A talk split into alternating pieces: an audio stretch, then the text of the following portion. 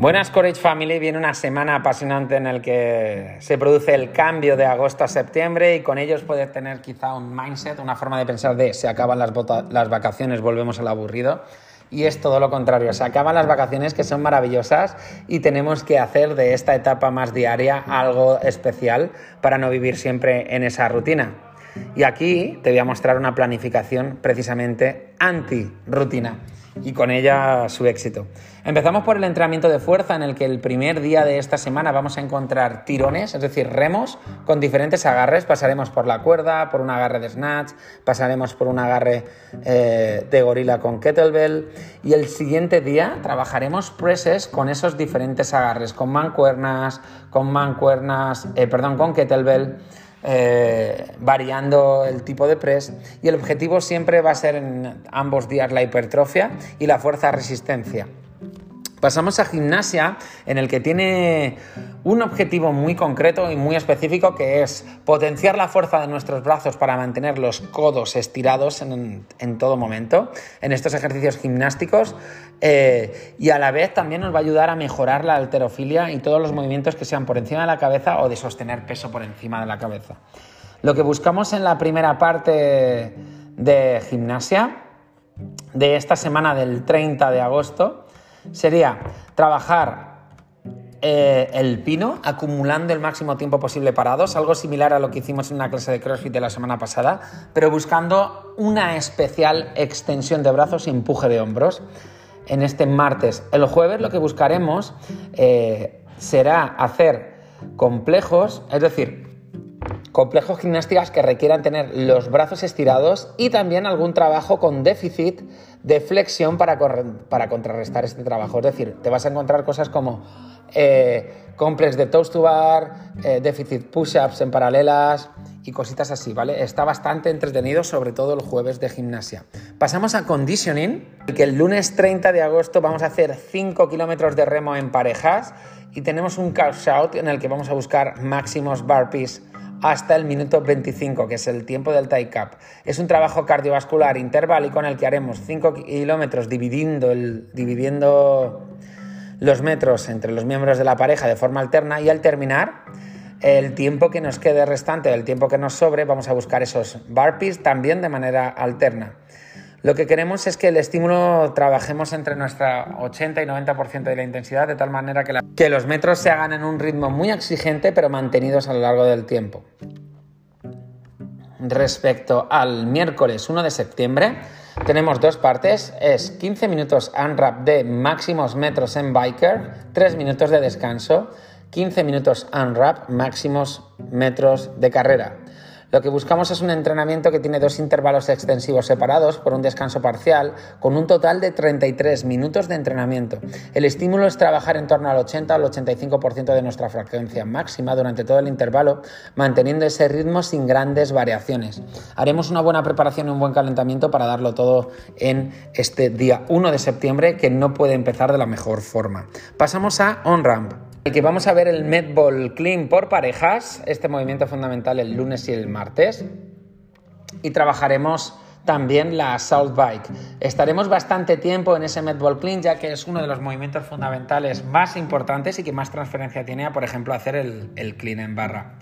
Este movimiento se tarda en aprender, pero cuando lo consigues y además consigues enlazarlo en repeticiones de una forma excelente, es porque el camino es increíble. Así que el premio es el proceso a llegar a, ese buen medball clean y no el conseguir simplemente el medball clean.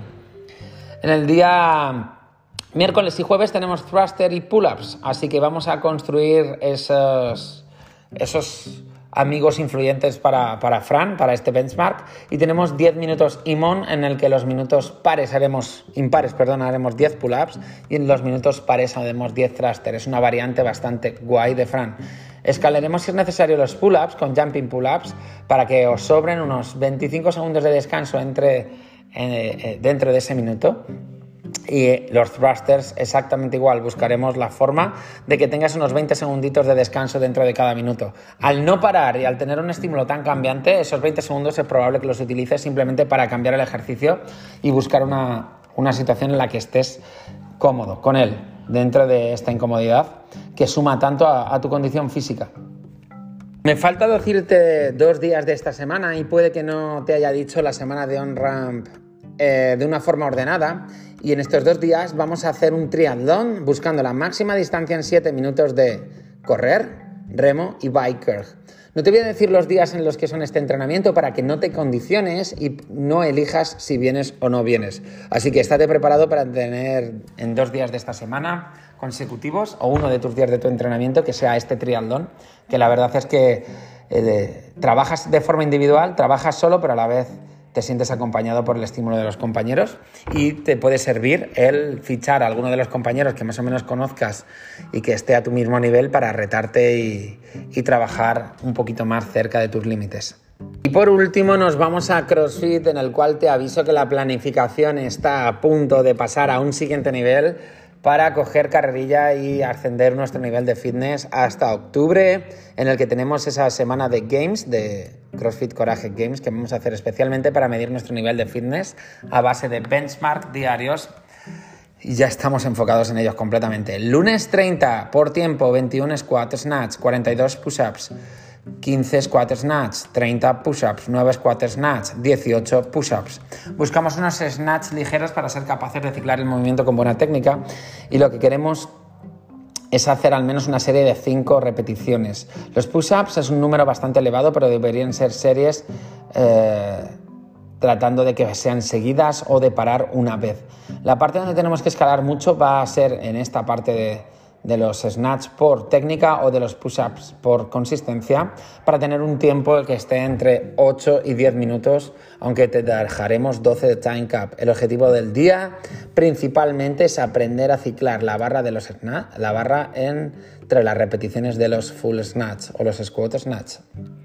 Eh, respecto al nivel metabólico, buscamos un sistema de entrenamiento de base 2 en el que intercalamos intervalos con peso por fuera del cuerpo, es decir, por, los snaps, con peso corporal, en el que podemos controlar más nuestras pulsaciones. Es decir, para que me entiendas, cuando tengas la barra en las manos, no vas a poder controlar tanto cómo te afecta la fatiga en esas repeticiones de snatch.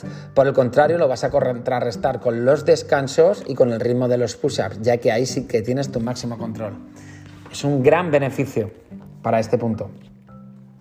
Vamos a el martes 31 de agosto con Save It by the Barbell, tres rondas para máximas repeticiones de un minuto de máximos burpees, un minuto máximos med ball clean, un minuto máximos pesos muertos, un minuto máximos burpees, un minuto máximos hang power clean y un minuto de descanso. Trabajo por estaciones extremo.